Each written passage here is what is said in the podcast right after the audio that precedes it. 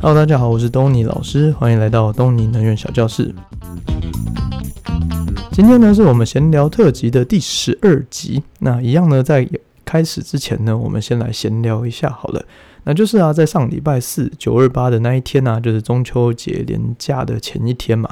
那因为东尼老师没有什么规划，没有打算要出远门啊。那反正呢，就也很久没有请假，就想说哦，休请个假来休息一下，犒赏犒赏自己这样子。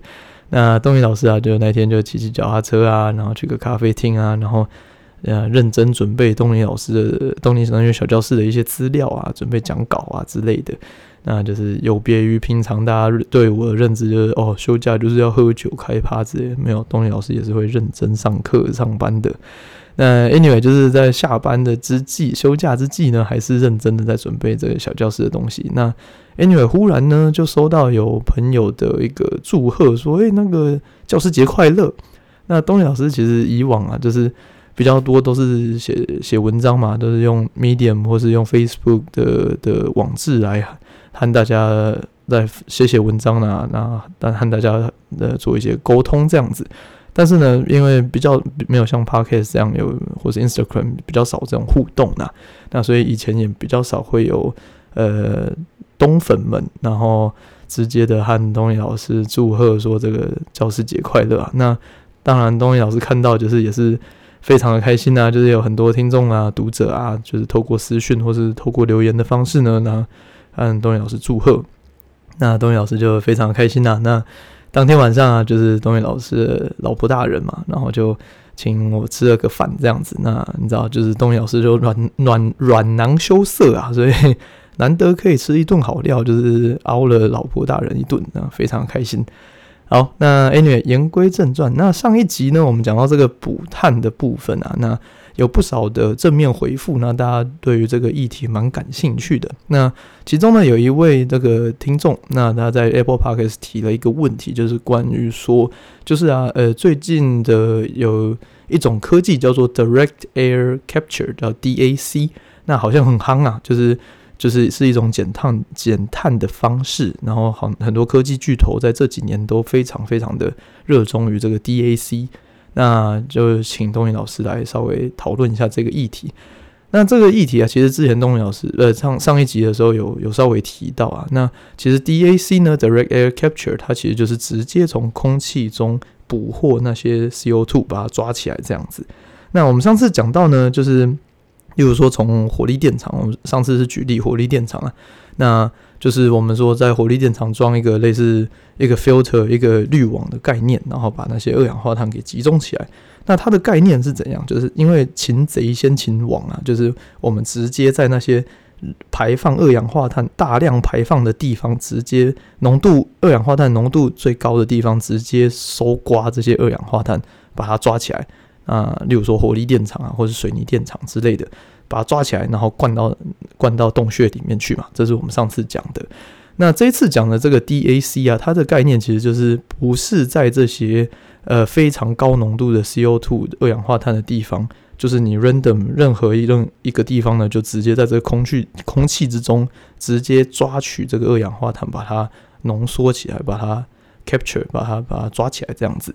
那它的方式呢有两种，我是稍微查了一下，那基本上它有两种，一个呢就是透过风扇，然后去增加一个呃，也是透过一个滤网的概念呐，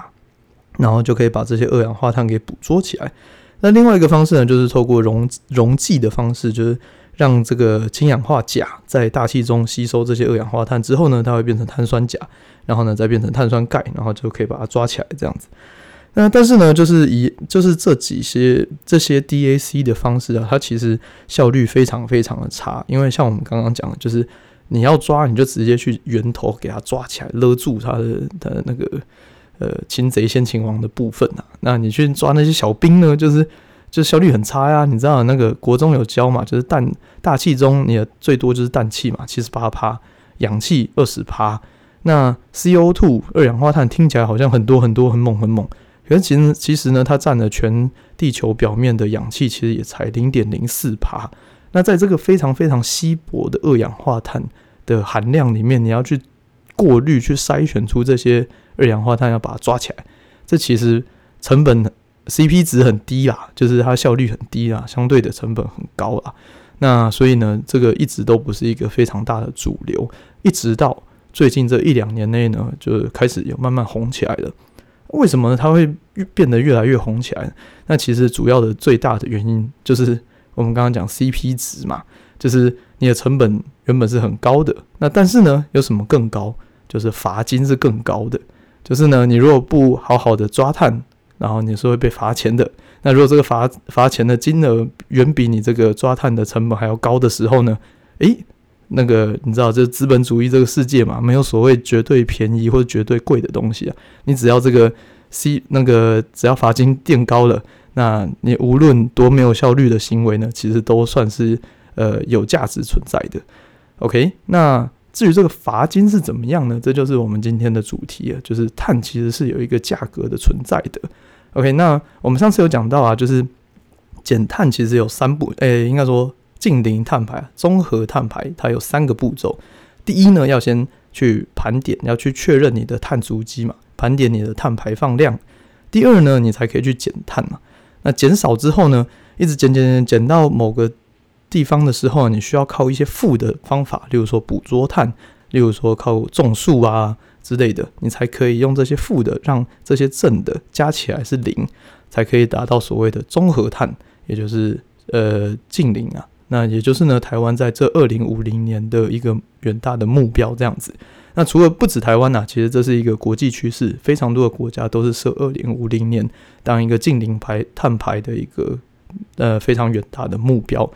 OK，那上次呢，东尼老师有在连结分享了，就是碳足迹的计算机的一些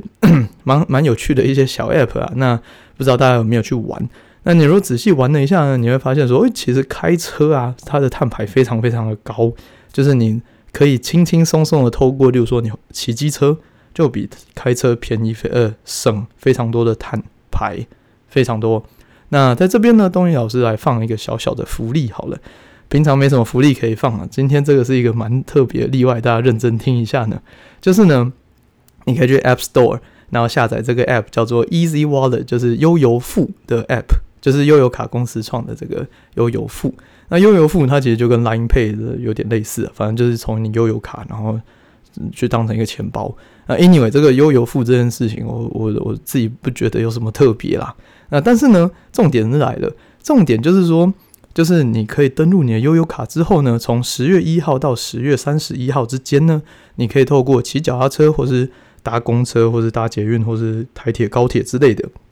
各种大众交通工具，你都可以有呃，在你的里面有一个叫做减碳存折，那它就会累积点数，就是例如说，例如说你骑脚踏车好了，骑脚踏车骑 U bike 一公里，你可以省七十克的碳。那等到你累积了超过一公斤的量之后呢，你就可以抽奖抽一次。那最高的奖呢是日本的来回机票。那所以呢，非常非常的有棒哦！一公斤的碳其实非常简单，你骑个几公里就可以达标了。或是你什么坐捷运啊，或是比如说每天高铁通勤仔，那那个是最最最棒的，就是你一公里可以抽一次。抽第一次之后呢，每五公呃一公斤，sorry，一公斤的。减少的碳排，你就可以抽一次奖。那每五公斤还可以再抽一次奖。所以你如果坐高铁一直坐一直坐，然后你就可以一直抽一直抽，抽好抽满。那我会嘛，东尼老师会在那个把这些好康资讯放在 Facebook 跟 Instagram，让大家去去可以去找去看。那这个是机会蛮难得的啊。那我相信知道的人不太多，所以呢，我觉得这个抽奖机会那个几率是蛮高的。如果你中奖的话，也那个。可以跟东尼老师来讲一下，那或许这个悠游卡公司应该来找我业业配一下这样子，好吧？那我确定是没有业配啊，那但是 anyway 这是一个蛮不错的机会，大家可以考虑一下。那我们刚刚讲的这个减碳啊，你可以从骑脚踏车、坐公车、坐捷运这些，你可以用个人的方式去减碳。那但是 eventually 它还是一个太小的量，所以呢，如果我们从公司的角度、从国家的角度来减碳呢？那这个就会牵扯到所谓的碳税，或是碳权，或是碳交易，或是绿电凭证的这些呃听起来非常高深的文字啊。那我们今天就稍微来探讨一下这些文字好了。那首先呢，如果我们先从企业的角度来看好了，企业为什么要减碳？那这个有一个有趣的故事，就是呢，不知道大家有没有听过 RE 一百？那多多少少可能有听过啊。就 RE 一百是一个很夯的数的的词汇啦。那它是一个联盟，那它是呢，二零一四年的时候由气候组织跟 CDP 叫做 Carbon Disclosure Project，就是碳揭露计划这两个组织呢共同成立的一个呃国际上的提倡的一个活动这样子。那这个活动呢，就是说。呃，这些企你可以身为一个企业，可以加入这个会员，这个联盟的会员。那加入 RE 一百的会员呢？一百的意思就是说，他承诺百分之百使用再生能源。那呃，你那些加入的会员，你要公开承诺，二零五零年以前有阶段性的达成一百趴的再生能源的这个目标。然后呢，每一年都要提出你的一个绿电的一个使用状况，这样子。那它是一个非常呃远大的一个。一个团体啊，那那在全国呢有非常非常多的响应。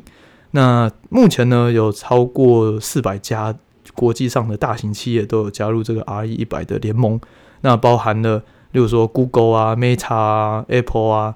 Nike 啊、Sony 啊、乐乐高啊、海尼根啊、什么星巴克啊、瑞士银行啊之类的，反正各行各业的领那个那些大头们。其实基本上都有加入这些这个所谓的 RE 一百的一个集团啊，那大家可以反正想得到的几乎都有在里面。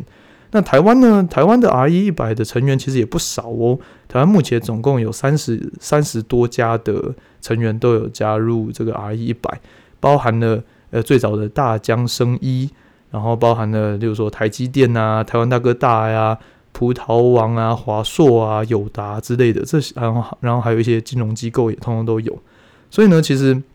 是有蛮多这些有呃远大抱负的这些国呃这些企业们都有加入这个 RE 一百的联盟。那要做到这个 RE 一百，就是做到一百趴使用再生能源，这个其实是非常非常困难的。我们之前有提到啊，就是。呃，你要计算你的碳排放，其实你的上下游，你整个供应链都是要一起计算的。举例来讲，就是假设你一 Apple，假设它 Apple 要要承诺说它零碳排，那它的 iPhone 呢？它的 iPhone 里面的供应链从上到下，就是都要全面零碳排。例如说，它里面的 IC 是用台积电的，那台积电的那颗 IC 也是要零碳排，它的螺丝厂。呃，的螺丝要零碳排，它的机壳、它的面板全部都要零碳排，它全部加起来，它那一只 iPhone 才是零碳排的。那它要所有的产线，iPhone、iPad、AirPods 什么之类，全部都是零碳排，再加上员工的呃 Apple 的员工的办公室啊，员工的差旅啊，通通都是零，它才有可能达到所谓的 Net Zero，也就是零碳排的情况。那这个情况要在二零五零年以前达到，其实是一个非常非常具有挑战性的一个目标啦。那没事干嘛参加这个 RE 一百？这有什么好处？那我们刚刚有讲，就是这些大，就是国际上的大企业们，通通都有加入这个 RE 一百，那当然是有它的好处存在啊。那第一呢，最重要的就是它的企业永续报告书，它的呃 CSR。CSR 就是它它的企业永续报告书会非常的漂亮嘛，就是你的形象很好啊，就是大家会说哦，你这是一个很永续发展的一个一个好的企业啊，然后你的股价就会好啊，然后再加上呢，诶，它会有一个粽子效应啊，就是龟瓜这样子一整串的，就是假设呃，就是例如说啊，Apple 它这它是老大，那老大说它要是零碳排的，它要 R 一百，那它的下面的它的供应链们呢？就是你，你就要争，你就假设你是台积电好了，那台积电呢就必须要也变成 RE 一百，要不然你没有办法被 Apple 这个老大给选进这个供应链的名单里面。那所以呢，换句话说呢，你如果是一个下包商，你赶快让自己升格到 RE 一百的的供应供应链里面呢，那你就有比较好的机会可以进入这些大牌厂商的供应链名单，你就有比较好的机会被选中。那你就有很多大型的客户去买你的货，那这样子相对你的你的供货就稳，那你的形象就好，你的声望就好，那你就会有比较多的溢价空间，因为这时候有很多人来跟你买这样子。对，所以 RE 一百它其实是有非常多正面的一个帮助啊，它会用一个雪球的方式滚起来。那同时呢，它也没有罚则，意思就是说呢，就是你可以每年在那边讲。讲他你的目标，然后结果你每年都没达标，这样子其实是也是可以的。但是呢，就是你每年都需要公布你的目标，所以呢，你如果目目标没有达成，你会很丢脸啊，然后你股价会跌啊，然后有可能你就被踢出那个 Apple 老大的供应链名单之类的，这是这是有可能的。那 Anyway，就是讲到这个法则啊，我们可以呃，就是其实，在台湾、啊，在未来。不久后，不久后的未来呢，在二零二四年准备要上路的，有一个叫所谓的碳费的一个制度。那这个呢是环保署它规划的，就是说，呃，在台湾呃初步筛选了，呃，就是年排放年年碳排放量超过二点五万公吨的排碳大户，全台湾呢总共有两百八十七家。那这两百八十七家呢，从二零二四年以后呢，要开始收费，那收什么费呢？就是你只要越排越多的碳，你就要缴越来越多的钱。那每吨它是用每吨的二氧化碳排放量来收钱的。那这个是一个非常大笔的金额啊，就是对于这些排碳大户们都是一个非常大的压力。那嗯、我们我们这个称之为碳费啊，这其实是一个蛮跟国际上蛮不一样的一个说法。那其实基本上呢，国际上通常是用碳税来讲。那碳税跟碳费是有一定程度的差别的。那例如说呢，碳税，大家讲的国际上讲的碳税，好了，它基本上是财政的一种，它是财政部收的。那碳费呢，台湾的这个自创的这个词啊，这个碳费它是环保署在收钱的。那碳税呢，收财政部收进来就是国国进国库嘛，就是国家使用。那碳费呢？它其实进来之后呢，它需要有一定特定的使用的目的。意思就是说呢，这些碳费只能用在发展减碳科技啊，或者成立什么气候基金之类的，它的用途会非常的受限呐。那经过这个环保署的呃盘点，就是这两百八十七家大户，他们的总碳排一年大概是一点八亿左右，一点八亿吨。那一点八亿吨呢，乘以目前的碳费。那一顿呢？呃，还没有决定啊，大概是一百到五百之间呐、啊。那假设是五百的话，那每年的碳费收入就大概是一千亿左右。那这一千亿收进环保署的口袋里面之后呢，它要怎么应用？这个也是一个蛮困扰的一个问题啊，这是大家会睁着眼睛在那边看的。那对于一般人来讲，其实是没有很大的差别啦，就是反正呢，企业就是要被收钱呐、啊。那但是它有一些定义上的不同，所以要稍微区分一下。OK，好，那再来就是说，我们刚刚讲就是这个每吨多少钱，这这件事情其实目前是还没有还没有确定，可能一百、两百、五百之类的。那基本上那个呃环保署它是说这就是大概是这个 range 啊。那但是呢，随便算一下呢，每年这些企业就要因此而多缴可能千万到甚至亿以上的一个金额啊。那莫名其妙要缴这个钱，也不是莫名其妙，就是你本来就排碳嘛，啊排碳就是应该对这个环境有所有所承担这个责任嘛。那所以呢，就是但是要缴钱呐、啊，所以很心痛。所以呢，这个主要呢就是政府逼着企业去想办法减碳的一个一条路啦，就是你只要少排一点，你就可以少缴一点钱这样子。那看有没有诱因可以让这些企业去尽量的减碳。那企业要怎么减碳呢？那基本上呢，最常见就是三条路。第一呢，就是你可以直接减少，直接减少，例如说，你可以优化你的产线啊，然后你可以减少你的人员差旅啊，你可以减呃随手关灯啊、关冷气啊之类的，这些都是直接减少碳排的一个最直接的方式。再来呢，就是你可以使用绿电，也可以减少。那使用绿电呢，就是你可以自己装太阳能板啊之类的。或者你可以去买绿电，那买绿电呢就很复杂喽，就你就可以买直供的方式啊，或是转供的方式啊，那或是呢你不买绿电，可是你只买这个绿电凭证，那你就可以透过这个绿电凭证交易平台去进行收购这些凭证的部分。那这些非常非常的复杂。那以前东尼老小小教室呢有在那个 YouTube 有录了一集关于转工的。职工与转工的一个影片啊，那但是这个有点复杂，我们之后再慢慢拿一集出来讲好了。这绿电凭证还有这个职工转工的部分。那 anyway，那这个就先跳过。就是除了使用绿电以外呢，第三个方式呢，则是用碳交易的方式。那碳交易是什么呢？就是台湾呢，在今年的八月七号成立了一个叫做台湾碳权交易所的公司。那这个台湾碳权交易所啊，它的它其实主要就是规划说，它可以去国外来批发一些碳权回来台湾卖给这些企业们，让这些企业可以进行减碳。那什么叫做国外碳权批发回来？那国外碳权的意思就是说呢，就是假设啊，我们来举个例子好了，就是某个国家像呃菲律宾好了。那假设菲律宾呢，他承诺说他要他要降减碳减一百万吨，然后呢，结果他就透过什么绿电啊、捕捉碳啊、种树啊之类的，哎，结果他那一年很厉害，他他减少了一百一十万吨。那一百一十万吨的意思就是说，他比那个他原本承诺的一百万吨又多了十万，减多减少了十万吨。那这负十万吨呢，他就可以拿去市场卖。那假设啊，他的隔壁啊，像例如说马来西亚好了，他目标也是一百万吨，结果呢，他那一年表现不好，他只有完成了九十万。那这时候呢，他就可以去跟菲律宾去做一个交易买卖这个碳的权利。那买了这个碳权呢？就就 OK，一个负十，一个正十，那两个人就双方都达标，然后呢，就现金在那边转来转去，那碳在那边虚拟的跑来跑去，之后呢，加总起来就是一个 net zero，就是两双方都可以达标的一个情况了。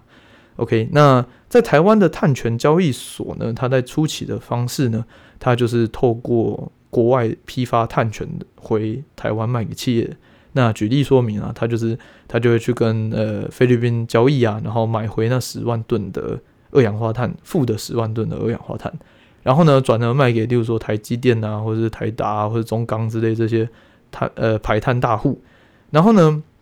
假设你是台积好了，那台积电呢，你就是你当然是要花钱去从这些交易所碳权交易所去买进来，呃，你的你的碳权利嘛。那但是呢，你花的钱。相较于你如果没有这笔，然后你缴交给政府的碳费，两者相比呢，那如果呢你去交易所买来的碳权，碳权还更便宜的话，那当然是买好买满嘛，那你就可以比较省钱呐，懂吗？那就是就是这一些方式呢，以上三种就是直接减少，然后再透过绿电，然后最后不够的人也可以去透过这个交易所去跟国外的碳权做一个交易。那这样子呢，你就可以达到减量的方式，然后呢，就可以尽量减少每个企业应该要交给政府的碳费的的这个，诶、对啊，这个政府保护费。呵呵对，那 anyway 就是要跟世界接轨啊，就是你要买国外的这些碳权，好了，这些其实都是很复杂的，例如说你需要呃有一个国际标准嘛，有一个国际认证。要不然的话，你买的东西可能没有被被认证嘛。那假设说，呃，你好不容易去买了一个碳权，然后然后你跟台积电去跟 Apple 讲说，诶、我我买了这个碳，然后我这个，然后我这个绿电是用哪里的绿电？然后就 Apple 跟你说，诶、没有啊，这个绿这个绿电没有符合这个国际认证哦，哦，我不承认，啊，这样就 GG 了。所以呢，意思就是说呢，在碳权啊、碳呃绿电凭证这些东西啊，它都需要非常呃。稳定的一个国际认证的程序在进行啊。那讲到这个程序呢，你就知道说，反正我们有平台啊，会收手续费啊，有凭证啊，就需要会计师签证啊，有交易呢，就要有税收啊。所以其实基本上呢，这些事情呢，都会推动啊，包含的就是你要需要更多的绿电啊，就是绿色能源之类的。那这些东西呢，通通都可以推动你的绿色经济在往前啊。意思就是说。除了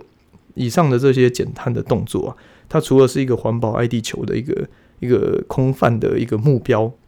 它其实真真正正的有在推动，因此而造就了非常多的经济在里面，可以让这个绿色经济可以往前滚动啊。OK，好，那今天的课程大概就到这里喽。那我们下一集呢，会有一些特殊的一个呃节目，那大家就呃敬请期待啊。那如果你喜欢我们今天的节目的话呢，欢迎透过 Apple Podcast 五星评论分享给其他更多的亲朋好友。那如果你喜欢的话呢，也可以透过 Apple 呃，透过 Facebook Messenger 或是 Instagram 和东尼老师联络。那也可以呢，透过我们的捐款连结 Donate，然后分享一杯咖啡给请东尼老师喝这样子。好啦，那我们下一集特别的节目再见喽，拜拜。